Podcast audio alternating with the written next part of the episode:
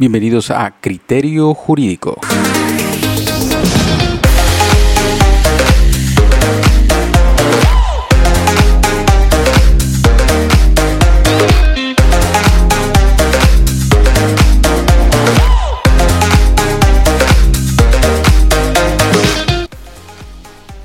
Buenas noches a todos, me da mucho gusto saludarles de nueva cuenta en este, esta emisión, un nuevo capítulo de este podcast ya saben que lo ah, realizamos con base en las nuevas tendencias jurídicas que han surgido en este acontecer de nacional, en donde pues bueno necesitamos de algún modo auxiliar, sobre todo en el pensamiento de algunas circunstancias que se den en el día a día. Eh, la intención de desarrollar este podcast creo que de algún modo no lo habíamos platicado. El por qué se llama criterio jurídico y nos hizo una buena idea, se nos hizo una buena idea que hoy platicáramos del por qué nombrarle criterio jurídico. Eh, a veces cuando estamos frente a grupo pedimos esa, bueno, es una exigencia que hacemos de algún modo sobre los alumnos que ahora se tenga criterio jurídico, pero sobre todo por tendencias que hoy vamos a platicar que ya están siendo de algún modo pues obsoletas en la enseñanza. En algunos videos, si pueden visitar nuestro canal eh, en YouTube, Sesgop Tintank se llama, eh, ahí platicamos sobre tendencias que están pasando en la cuestión nacional en México. Y pues de ahí se desprende la intención de hacer este podcast y pues ojalá pudieran ahí revisar qué pasa con estas circunstancias del día a día y de las cuestiones nacionales. Definitivamente ha causado un poco de revuelo el nombre justamente del podcast, porque la realidad de las cosas es que en, en las aulas, en la formación académica para futuros abogados, pues como bien señalas, eh, siempre hay una solicitud expresa de que el abogado tiene que ver más allá de la norma, el abogado tiene que ver más allá justamente de ese derecho objetivo, entender que el derecho objetivo es solamente una herramienta de la ciencia jurídica y que la ciencia jurídica es la que ayuda a la búsqueda de la justicia a través de la verdad y que se auxilia de herramientas como el derecho objetivo, que es eh, justamente la norma ius positivizada, pero que además esta norma ius positivizada tiene que tener esa, esa, parte facultativa dentro del derecho subjetivo. Luego entonces, eh, criterio, criterio jurídico surge como una mirada al más allá de la legalidad, al más allá de lo que pues muchas veces hemos malentendido que es derecho. Eh, yo siempre les comento a los futuros abogados, los futuros licenciados en Derecho, que cuando buscan en Google o en alguna de estos buscadores, pero pues el más común justamente es Google, pues lo primero que se encuentran es con un conjunto de normas, ¿no? Cuando tienen que definir derecho. Y yo les digo, sí, efectivamente, alguien seguramente de primero de carrera, primer cuatrimestre, del primer semestre, del primer año de carrera, seguramente lo escribió porque fue la primera definición que se encontró en su libro de introducción al derecho. Pero ustedes que ya están avanzados en cierto camino, pues creo que la definición queda muy corta. Y definitivamente el criterio jurídico fue... Eh, pues e, esa sal y pimienta que le quisimos poner justamente a esta formación académica y a esta, formación eh, por el placer de platicar y por el placer de compartir con los escuchas, ¿verdad? Y, con la comunidad de abogados y con la comunidad de estudiosos del derecho. Pues, ¿cuáles eran justamente esos entendimientos mucho más profundos y mucho más allá de la legalidad y de un principio de, de estricto apego a la ley? sino el entendimiento del por qué hay una ley, del por qué surge una ley, y cuál es la filosofía, y cuál es el entendimiento, y cuáles los porqués, y cuándo, pues a veces esa ley tiene que dejar de aplicarse, tiene que ir a aplicarse bajo el entendimiento de que posiblemente ya no sea funcional, ya no sea eficaz. Entonces, criterio jurídico surge eh, justamente por, por esa necesidad por esa necesidad de compartir, pero también por esa necesidad de despertar, pues dentro de la comunidad de criterio jurídico, un entendimiento real de lo que es el derecho. Y pues bueno, encontrar esta definición eh, que se pide mucho es eh, específicamente lo que pues a veces no tenemos. México tiene una, un desarrollo apegado a lo que es la dogmática jurídica, desde, desde bueno, la, creación de normas y de este, esta delegación de creación de normas hacia el legislativo, pues hemos adoptado más bien una, mm, pues vamos a llamarle una, una vaga interpretación de lo que es la ley. Dejando por un lado las cuestiones de criterio, eh, pero pues más que nada es por obligaciones o tendencias que no nos permiten tener interpretaciones sanas sobre el derecho. Casos eh, emblemáticos, casos trascendentes que nos han dado esta postura de lo que debe de ser la cuestión de interpretación nos dan la posibilidad de encontrarnos ante casos que pues meramente no pueden estar juzgados bajo una óptica de la dogmática jurídica y sí bajo una cuestión de criterio. Podría tener una, una respuesta o una posible respuesta el hecho de que el criterio, el criterio, que se pueda aplicar un criterio jurídico como tal, pues tenga una relación directa con lo que es la moral. Posiblemente por ahí puede existir un factor importante del por qué no se usa tan a fondo. Hoy están cambiando las tendencias en derechos, sí, eso también es una realidad. No solo la cuestión en el que se observa, que bueno, quedan los menos, pero sí sigue habiendo todavía esos jueces que solamente observan lo que dice la ley. Y en ocasiones, pues el mismo sistema jurídico mexicano nos permite pues aislar de tendencias que no van de acuerdo a lo que dice el derecho por medio de la ley y sí a través de una cuestión de interpretación que se debe de aplicar a esta misma circunstancia. Sin embargo, pues bueno, también las mismas universidades, basándonos en el primer factor que sería la educación, pues no nos permite tener una, una posibilidad de criterio, o sea, nos van enseñando sobre lo que es la ley y nos hacen hacer resúmenes bajo doctrina que no nos permite hacer una interpretación sana de lo que es, nos casamos con un solo autor o nos casamos con la aplicación de una ley, por ejemplo, cuando se enseñan materias que son totalmente procesales, estas materias se enseñan con base en una ley y no nos permite tener una visión pues más de fondo sobre qué impactos podría tener este proceso en algún momento pues haciendo abogados que están estrictamente apegados a la ley. Ese dicho de que nada por encima de la ley y todo conforme a la ley, pues ah, es un presupuesto eh, que debe de considerarse bajo cuestiones de legalidad y eh, en un sentido más amplio, no solo lo que dice un texto legal, sino más bien una cuestión de que hay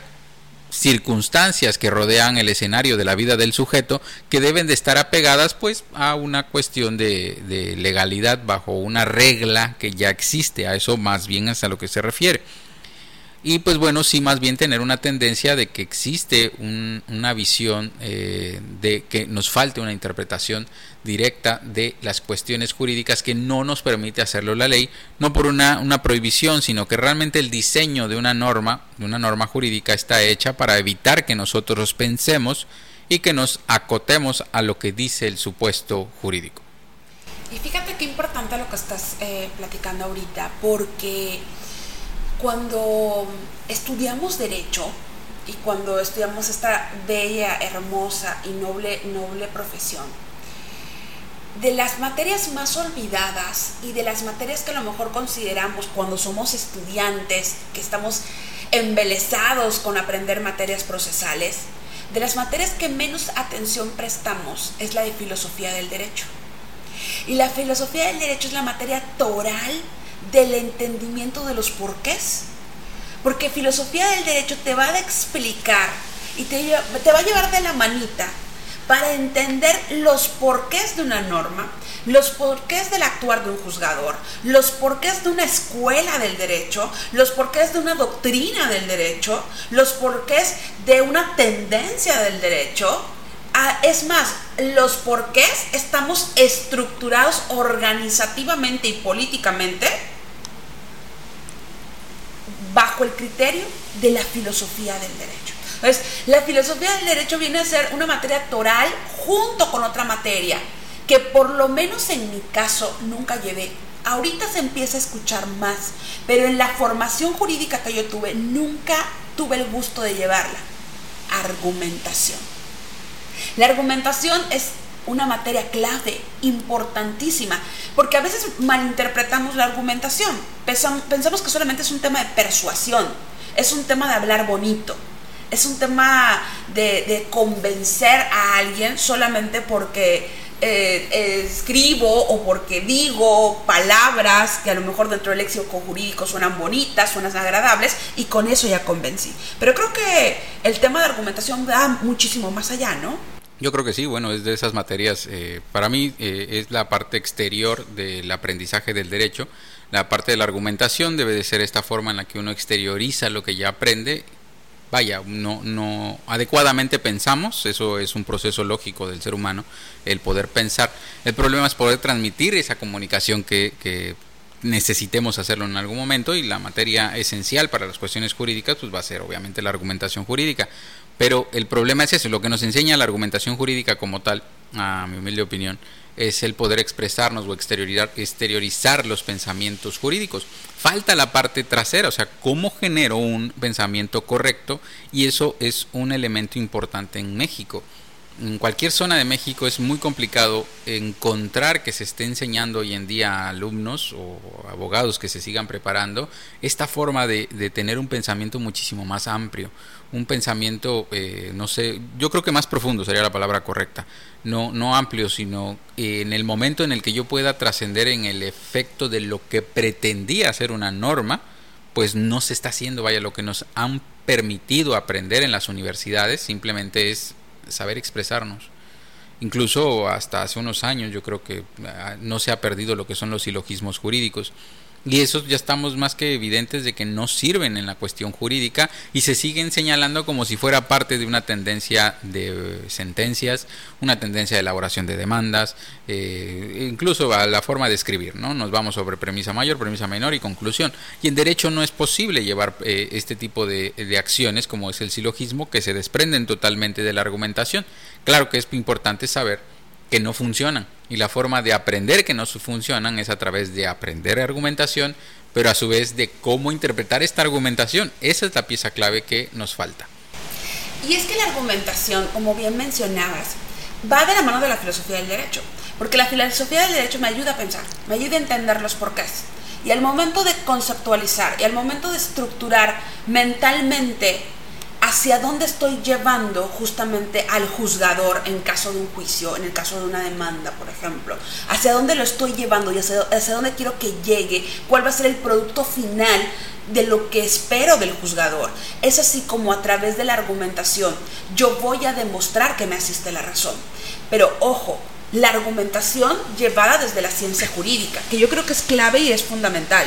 Cuando perdemos la, la perspectiva que no es solo para persuadir, como mal se entiende la, argumentación, sino que es pieza clave, herramienta para demostrar la verdad, que es al final de cuentas lo que busca cualquier ciencia, y el derecho no, no deja de ser una ciencia, es decir, no deja de ser una búsqueda de la verdad. Cuando entendemos que es la argumentación la herramienta idónea y suficiente para que podamos transmitirle al juzgador hacia dónde quiero llegar, justamente sirve esa argumentación. Pero cuando pues eh, se utiliza de una manera no idónea, por llamarla de alguna manera, pues obviamente la argumentación solamente llega a ser una herramienta falaz, una herramienta que pensamos que a través de eh, premisa mayor, premisa menor y conclusión es suficiente. Entonces, hay materias torales una de ellas también es metodología jurídica, porque me allega justamente a la ciencia jurídica, algo que a lo mejor pensamos que solamente me va a servir para titularme, pero que no entendemos la importancia que tiene al momento de poder construir, problematizar, construir un constructo jurídico científico y llegar y llegar junto con todo un procedimiento científico, llegar a una verdad. Entonces, todo este cúmulo de materias que a lo mejor cuando estudiábamos eh, derecho decíamos es que son las de relleno, al contrario, pero en México y creo que gran parte de Latinoamérica no se entiende así. Pensamos que con saber procedimiento es suficiente. Sí, creo que eh, hay materias que no se les ha dado la, importancia o la relevancia y que eso pues es una eh, cuestión de poca planeación por las universidades. Es entendible, ¿no? Venimos sobre sistemas obsoletos que ya no están funcionando para una razón en específico, que es la de solucionar problemas, sino más bien lo que se ha estado enseñando es a manejar la ley. Lo que siempre se ha enseñado es eso, a manejar la ley y la ley no es todo el derecho. Y nos topamos, ya cuando se están egresando alumnos que solo se han dedicado a observancia de la ley, pues nos topamos con pensamientos que no van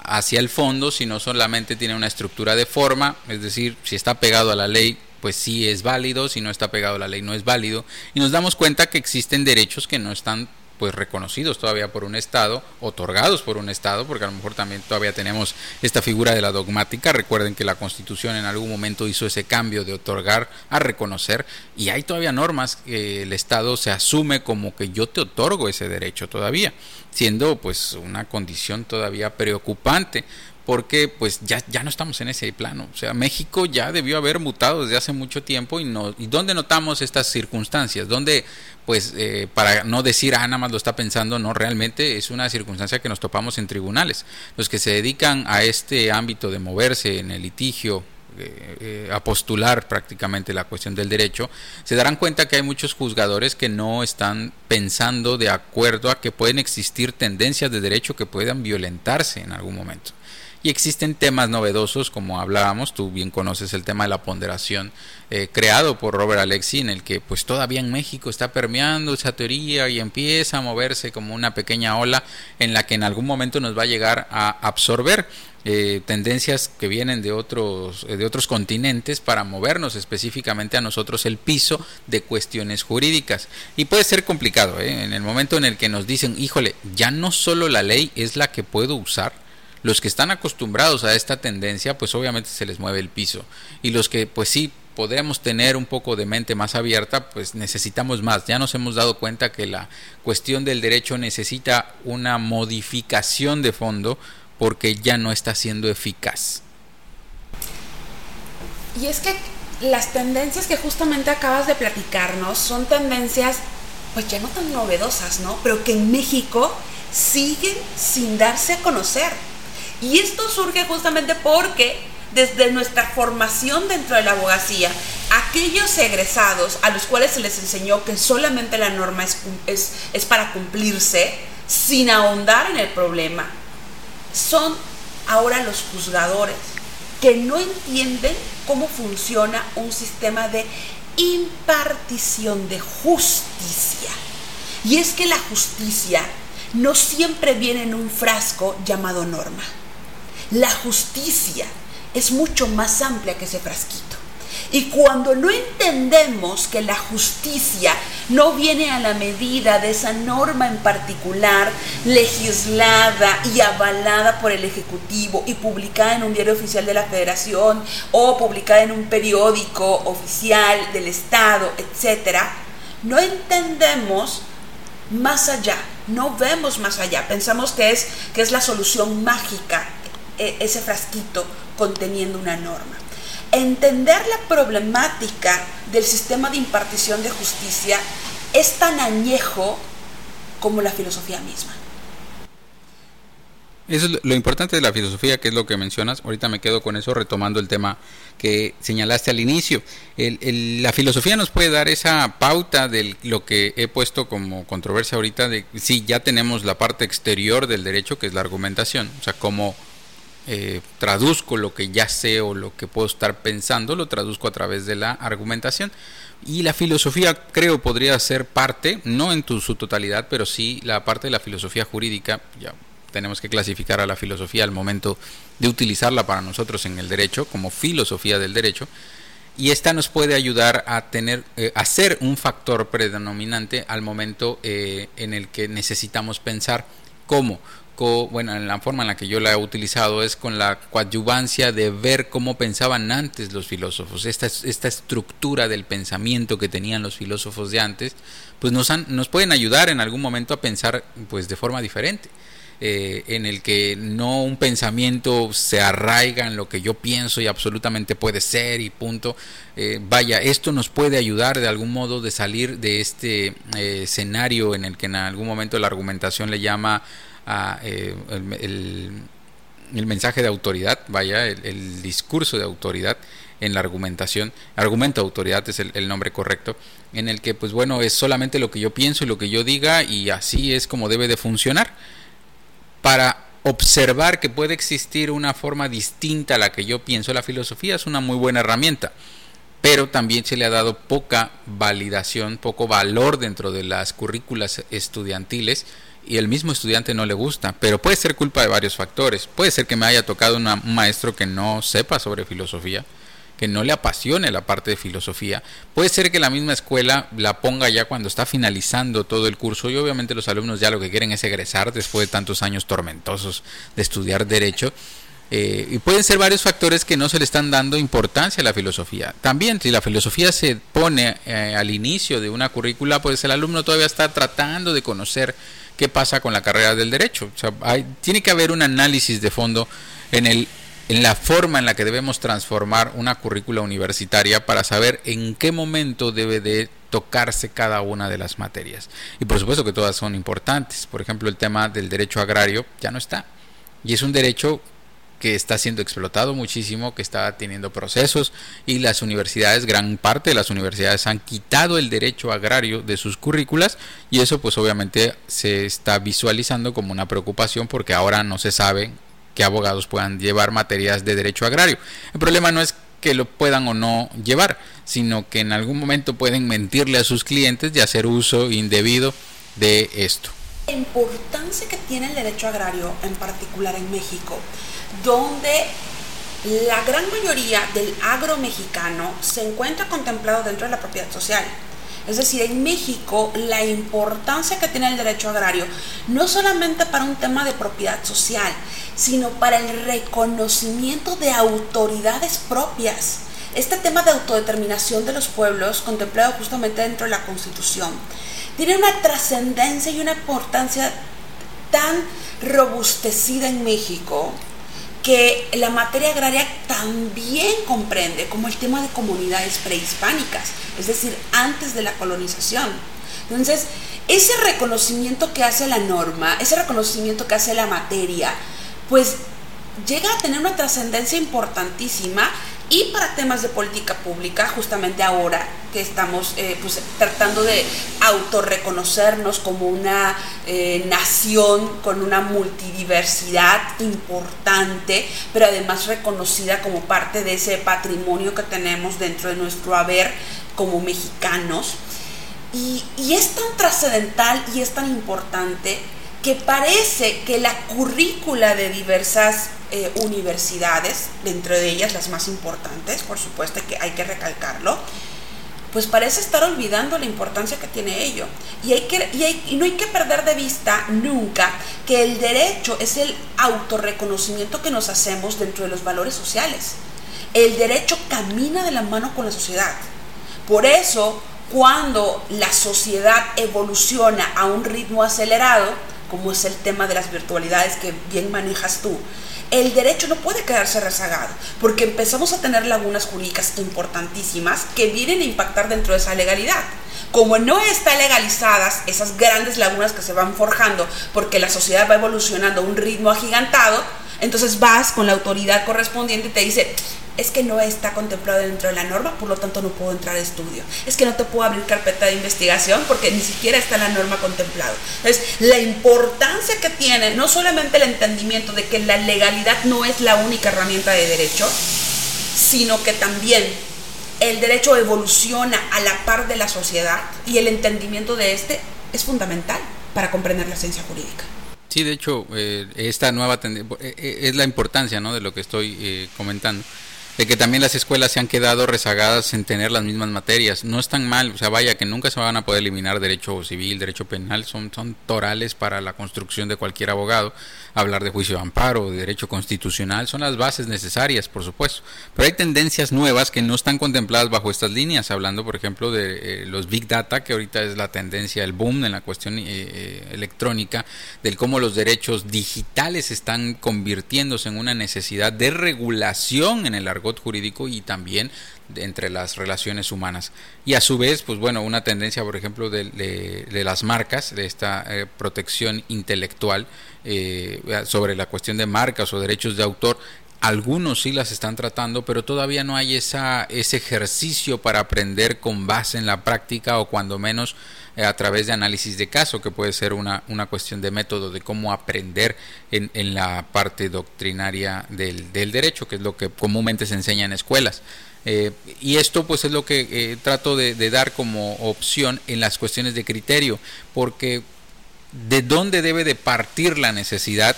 que los alumnos aprendan cosas nuevas, de que los estudiantes del derecho aprendan cosas nuevas, los que están ejerciendo el derecho necesitan nuevas tendencias, pues a partir de un criterio que también eso obliga a que los que ya vayan a, estar ejerciendo esta profesión, ya sea como postulantes, como jueces, como ministerios públicos, como cualquier otro ambiente donde se imparte justicia, tengan la necesidad de aprender sobre tendencias pues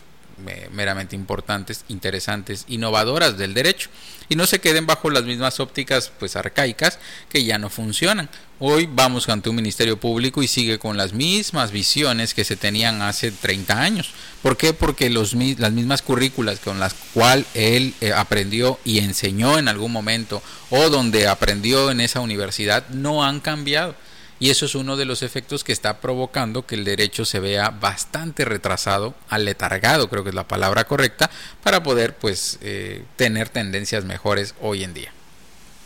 Y si quieren escuchar nuevas tendencias y si quieren aprender justamente acerca de estas diferentes visiones del derecho, diferentes escuelas, doctrinas que están saliendo justamente, que son pan caliente, ¿verdad? Oye, llevan un ratito,